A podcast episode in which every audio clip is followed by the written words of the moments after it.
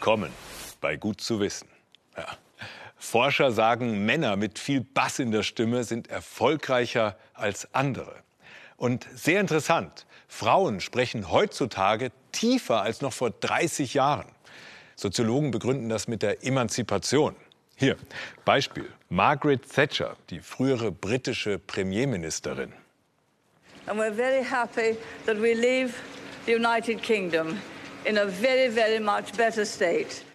Die soll sich eine tiefere Stimme antrainiert haben, um sich bei ihren männlichen Kollegen besser Gehör verschaffen zu können. Aber egal ob hoch oder tief, unsere Stimme verrät ganz schön viel über uns. Nicht nur, wie groß, wie schwer oder wie alt wir ungefähr sind. Wissenschaftler sagen, unsere Stimme ist die Visitenkarte unserer Persönlichkeit. Ist er abenteuerlustig? Sie introvertiert? Und was ist mit ihm? Er kennt sie zwar nicht, kann aber trotzdem sagen, wie sie ticken. Das Einzige, was Björn Schuller dafür braucht, ist eine Stimmprobe. Der Informatiker hat ein intelligentes Stimmanalysesystem entwickelt. Es reichen schon wenige Worte, um eine Vorhersage für Persönlichkeitsprofil und Emotionen zu treffen. Das wollen wir testen und haben Katharina, Dirk und Robin gebeten, für uns einen kurzen Text einzusprechen. Mit, äh, einfach, äh, Der Computer analysiert anhand ihrer Stimmen die sogenannten Big Five, die Hauptmerkmale einer Persönlichkeit. Also wir haben ja hier zunächst die Offenheit für Erfahrungen, für Neues, also eher so das Experimentierfreudige. Dann haben wir diese Gewissenhaftigkeit, das spricht ja natürlich irgendwo für sich. Dann haben wir die Extraversion, ist also jemand eher gesellig. Ähm, die Verträglichkeit, wie empathiefähig jemand ist, wie teamfähig jemand ist.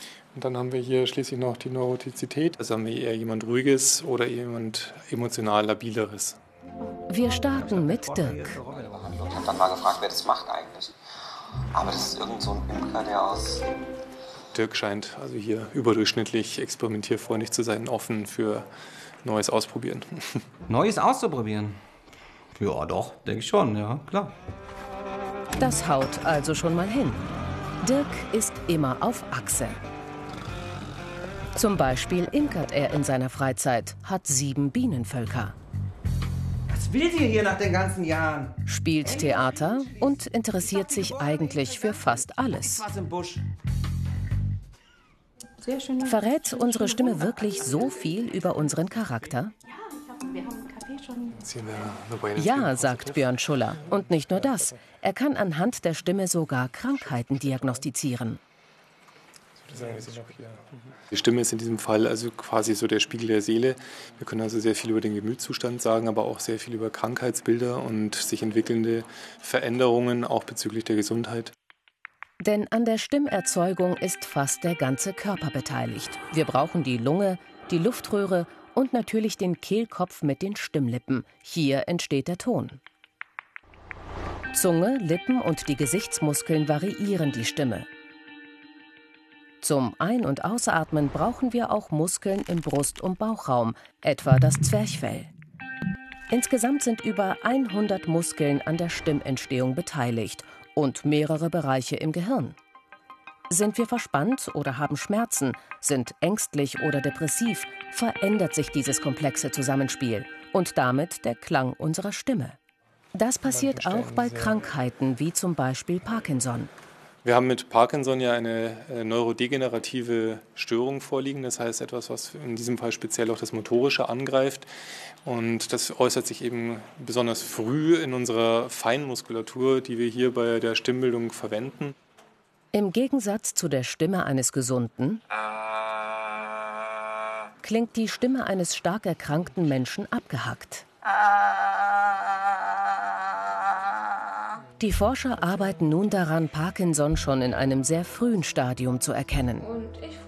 Auch anderen Erkrankungen wie Autismus, ADHS oder Depression kommen sie inzwischen durch Stimmanalyse auf die Spur. Die Treffsicherheit des Programms liegt bei 70 bis 90 Prozent. Das funktioniert, weil das System bereits hunderte Sprachproben diagnostizierter Patienten enthält. Die durchsucht es nach Gemeinsamkeiten, nach wiederkehrenden Mustern, die typisch für die Erkrankung sind. Einmal gefunden, erkennt es die Muster auch bei neuen Stimmproben.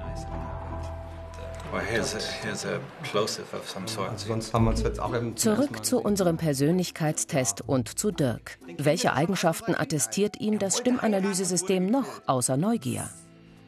Dirk wäre hier ganz leicht Tendenz eher zum Introvertierteren hin. Das heißt, er wäre eher auf sich bezogen als der gesellige Typ sozusagen. Leute, die mich nicht so gut kennen, die denken, die würden das wahrscheinlich nie denken, aber ähm, ich bin total gerne allein. Also wieder Volltreffer. Sehr schön. Durchschaut das System Katharina genauso gut? Sie arbeitet gerne und viel in der eigenen Boutique Also und in ihrem Café. Ihre Stimme klingt erst einmal extrovertiert. Nein, das ich nicht. Ich bin Griechin und wenn ich mit meiner Familie spreche oder mit meinem Mann spreche und da wird die Stimme auch immer lauter und äh, äh, viele denken dann, wir streiten uns, aber das ist nicht so. Blau-Weiß hat ein Mal sehen, ob es dem Computer ähnlich geht.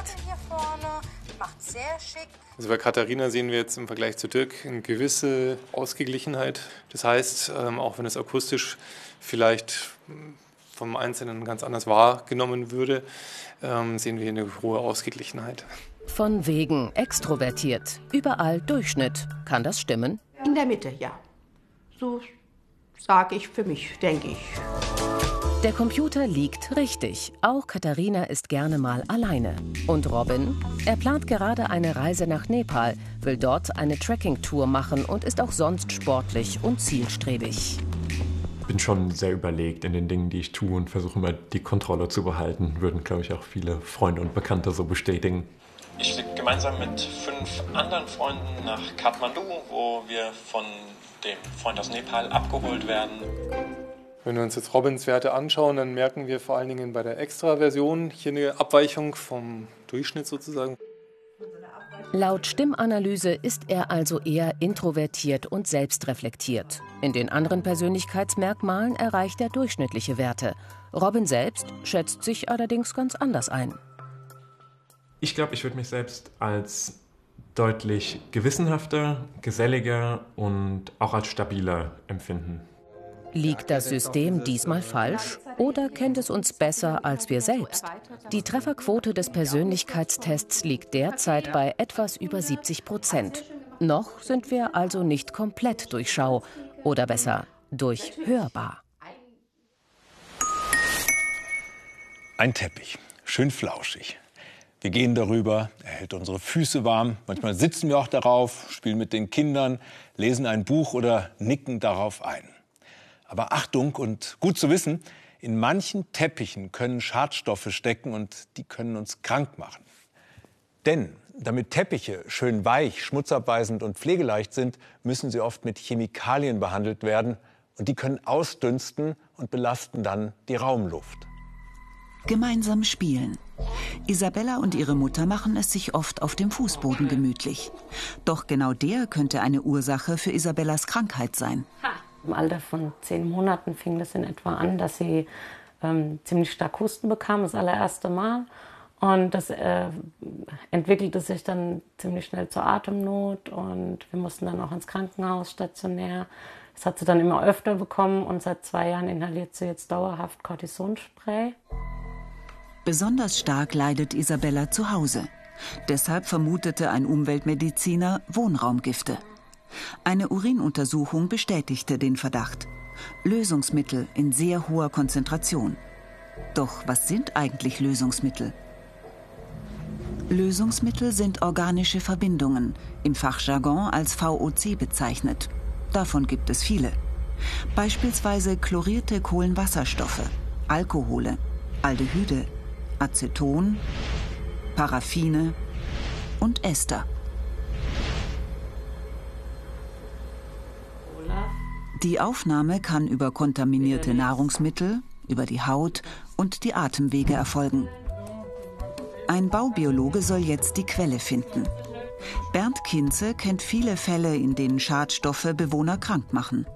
Ja, zum Ersten, äh, dass solche Mittel ausdünsten, dass wir sie über die Atmung schnell in den Körper reinkriegen, dass das Immunsystem geschwächt wird oder dass andere allergische Beschwerden äh, vorkommen.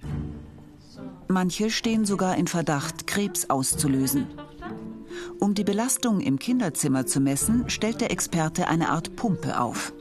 Sie sammelt gut anderthalb Stunden lang die Raumluft. Die problematischen Lösungsmittel gasen bereits bei Zimmertemperatur aus. Sie gehören zu den sogenannten leichtflüchtigen VOC. Schadstoffquellen gibt es in Wohnräumen viele. Neben Böden auch Möbel, Farben oder Tapeten. Eine weitere Messung soll nun zeigen, ob es tatsächlich das Laminat ist, das die Raumluft belastet. Also man sieht schon, dass deutlich was ausgast. Wir liegen bei 1100 Mikrogramm pro Kubikmeter oder 1,1 Milligramm. Äh, das ist deutlich höher, als ich sonst messe. Das ist schon sehr auffällig und äh, die Wahrscheinlichkeit, dass es zu Beschwerden führt, ist groß. Welche Stoffe hier genau ausgasen, wird die Analyse des Kohlenstofffilters in einem Labor zeigen. Ein Spezialstaubsauger soll nun noch Flammschutzmittel und Weichmacher, sogenannte schwerlösliche VOC, erfassen. Sie stecken oft in Teppichen und sind besonders ungesund, da sie sich im Körper anreichern. In einer Woche werden die Ergebnisse vorliegen.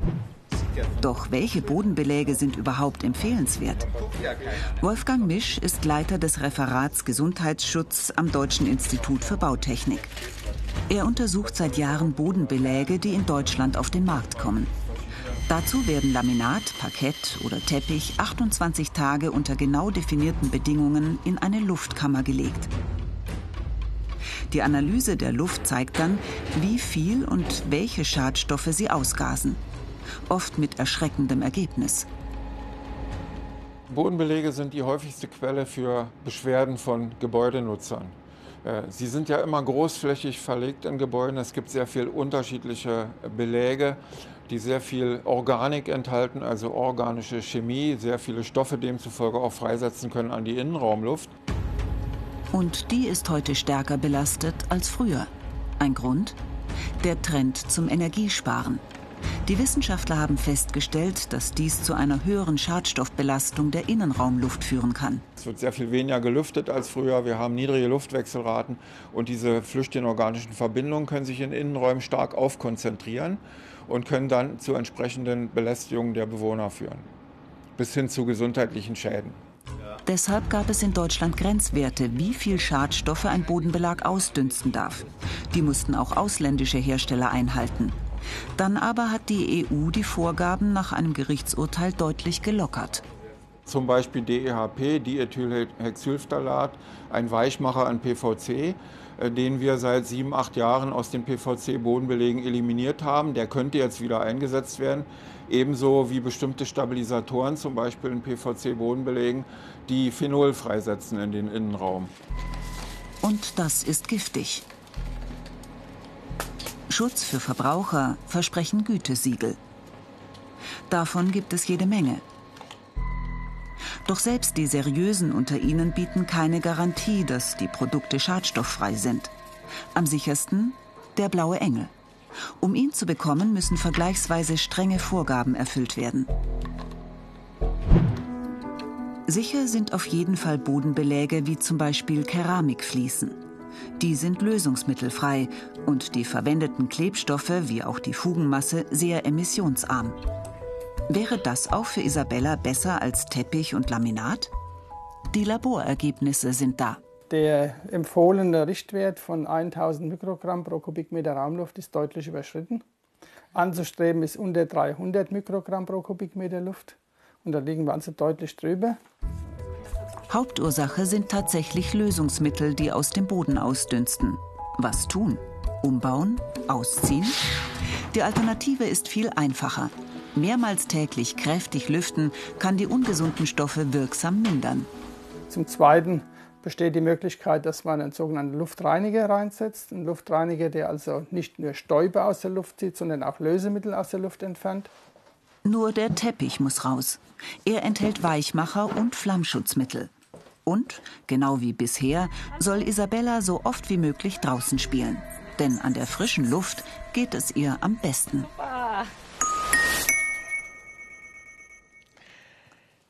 Das hier sind meine Wanderstiefel. Diese Schuhe, die trage ich im Sommer, wenn es heiß ist. Die schwarzen, wenn es mal ganz schick ist. Und diese weißen hier, die trage ich meistens bei gut zu wissen. Einer Umfrage zufolge besitzt bei uns in Deutschland durchschnittlich jeder Mann zehn Paar Schuhe. Und die Frauen doppelt so viele. Und da sind die Hausschuhe und reine Sportschuhe nicht mal eingerechnet. Früher war das anders. Da hat jeder so ein, zwei Paar besessen und die mussten lange halten und mussten auch leicht herzustellen sein. Wandern für die Wissenschaft. Fünf Kollegen des Schuhkompetenzzentrums Pirmasens nutzen das tolle Wetter für ein Experiment im Pfälzer Wald. Steven Schütz und Alessandro Krebs testen zwei historische Schuhmodelle. Ötzis Bergschuhe und römische Soldatensandalen. Der erste Eindruck? Wie ein Fußballschuh. Er ist bequem, lässt sich gut an den Fuß anpassen. Die Sohle merkt man nicht direkt, dass Stollen drin sind. Also er hat einen guten Tragekomfort. Relativ angenehm. Es fühlt sich an wie so ein Hausschuh. Und durch äh, das ganze Heu, das drin ist, ist es auch noch schön gefüttert und relativ warm. Los geht's. Richtung Burgruine Lemberg. Dieses Schuhmodell ist 5500 Jahre alt. Am Schuhkompetenzzentrum ISC hat Steven zusammen mit seiner Chefin Sabina Krebs die Ötzi-Schuhe aus der Kupferzeit nachgebaut. Steven knüpft Knoten für Knoten das Hanfgeflecht des Innenschuhs. Ich kann mir da nicht wirklich irgendwelche Hilfsmittel nehmen. Das geht einfach nur mit meinen Händen. Und ich muss von Anfang an durchweg auch immer ein bisschen nachdenken, welche Kordel muss ich jetzt mit welcher verbinden, dass ich auch ein halbwegs schönes Geflecht hinbekomme, wo auch relativ stabil dann auch am Ende ist. Die Sohle ist aus Rindsleder. Bei Ötzi war es eigentlich Bärenfell.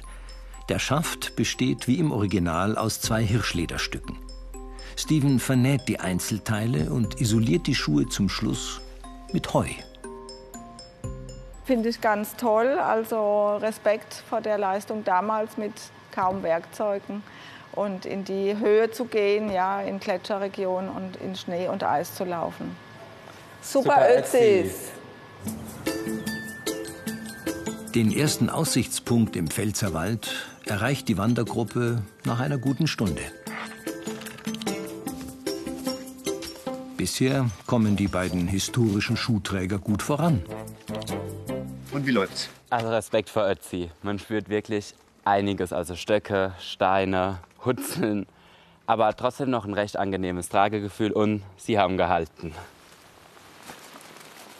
Und Alessandro, was machen die Römer-Sandalen? Also bis auf ein paar Tannennadeln und Blätter in den Schuhen ist alles wie zuvor. Man läuft sich gut drin. In der Antike war die Sandale das Schuhwerk Nummer eins.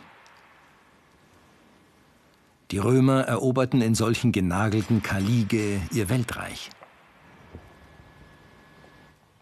Das Profil bot Halt im Gelände. Die genagelte Sohle wurde mit einer weiteren Sohle und dem Oberleder verbunden. Und haben das dann so gedacht, dass sie dann einfach hier wie ein Handschuh ja, sich die, die Lederteile um den Fuß binden, zusammenbinden und so der Fuß auch geschützt ist. Ein genial einfacher und schneller Herstellungsprozess für hohe Stückzahlen. Kalige, die erste Massenproduktion der Schuhgeschichte.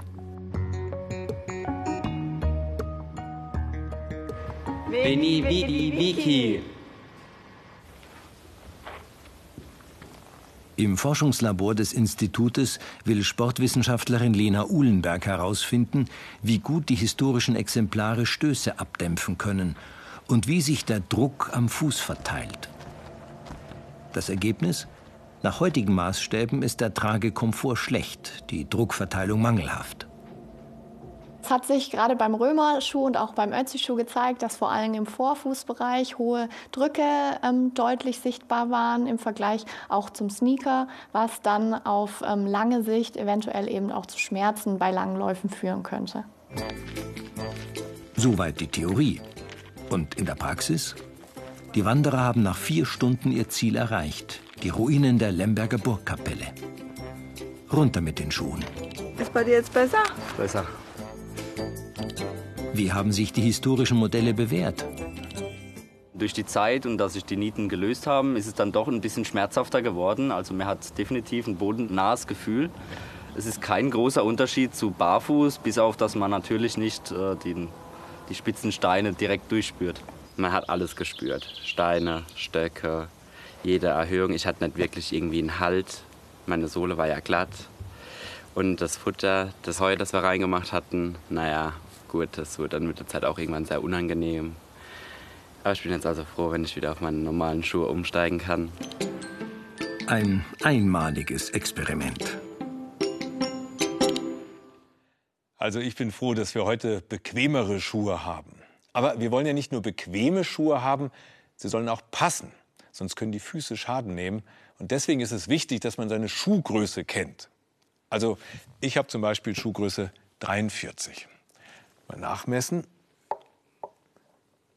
Da stehen jetzt aber nur knapp 25 Zentimeter. Also 43 Zentimeter können nicht gemeint sein.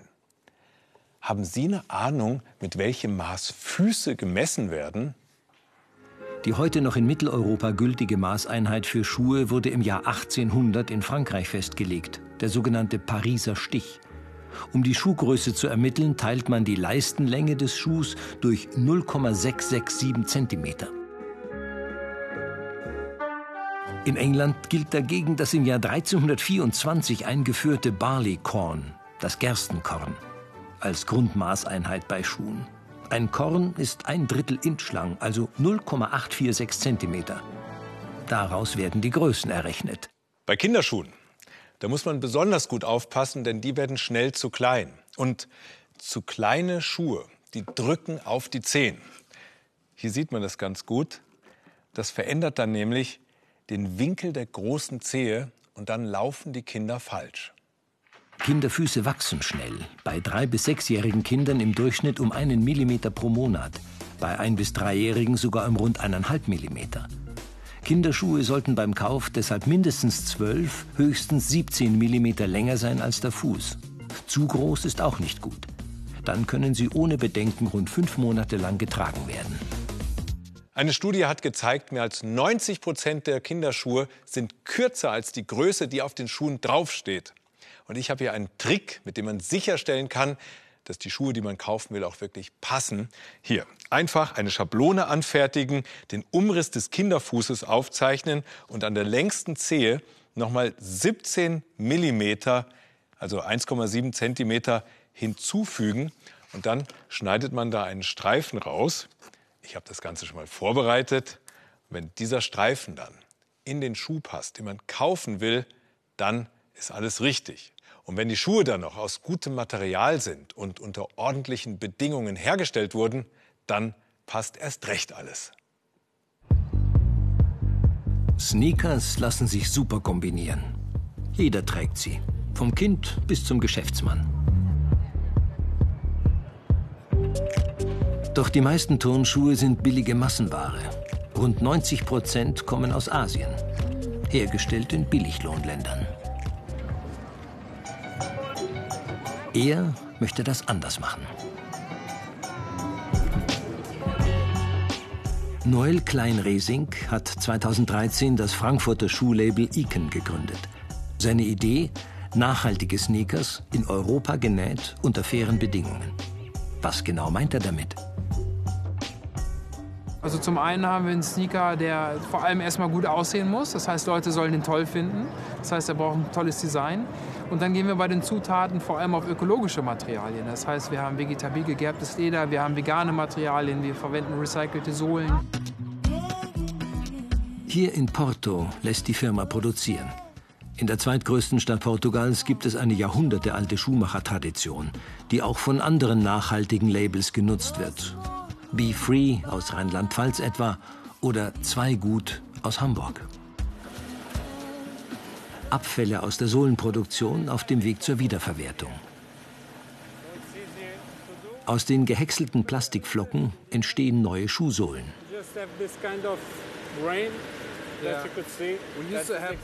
Sie werden entweder den rohen Gummimatten, dem Grundstoff der Schuhsohlen, beigemischt.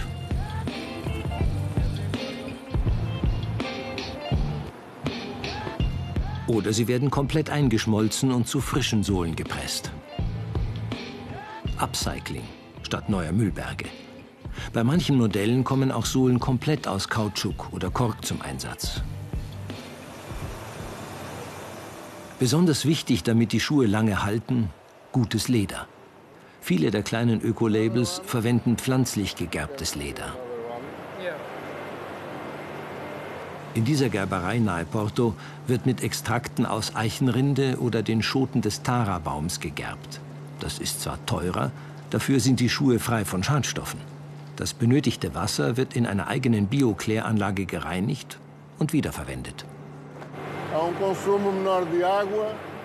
Der Vorteil ist, dass wir weniger Wasser verbrauchen, weniger Chemikalien und dass die Lederprodukte hinterher sogar biologisch abbaubar sind.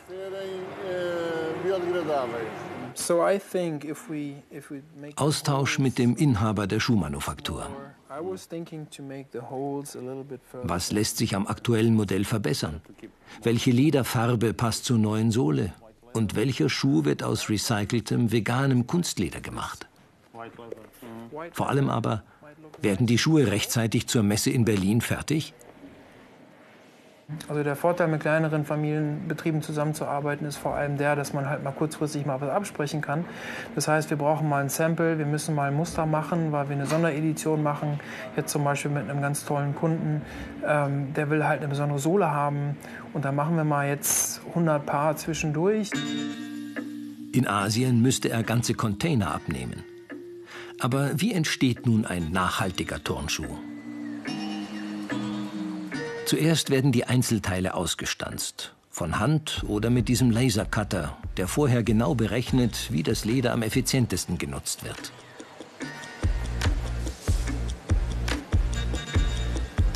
Dann nähen die Mitarbeiter der Manufaktur die Lederteile zusammen. Nachdem das Oberleder, der Schaft, auf die Leisten gezogen und in Form gebracht wurde, kommt eine Zwischensohle aus Kork darauf. Zum Schluss wird die Laufsohle erwärmt, mit wenig Klebstoff verklebt und ganz wichtig, vernäht. Fertig. Zwar sind die Gewinne nicht so hoch wie bei den Großen, dafür weiß Noel, wer seine Schuhe gemacht hat. Die ganzen Zulieferer, die wir haben, die kommen eigentlich alle hier aus der Nähe von Porto. Wir haben die Lederlieferanten, die sind hier. Äh, wir haben den Schnürsenkel, der wird im gleichen Ort produziert wie die Schuhe. Die Kartons, die Schuhkartons kommen direkt hier aus dem Ort.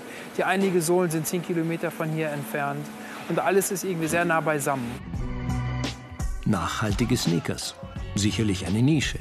Der Marktanteil an Schuhen, die in Europa gefertigt werden, liegt aktuell bei rund 4 Prozent. Doch diese Nische könnte wachsen. Nachhaltige Schuhe, eine echt gute Sache. Und trotzdem sollte man ab und zu mal ganz auf Schuhe verzichten. Denn Barfußlaufen ist gesund. Es stärkt die Füße und unsere Wahrnehmung. Gut zu wissen. Und egal ob mit Schuhen oder ohne Schuhe, diese Sendung und auch alle anderen Folgen von Gut zu wissen kann man rund um die Uhr anschauen. Und zwar in der BR Mediathek. Und damit weiterhin einen schönen Abend und bis zum nächsten Mal.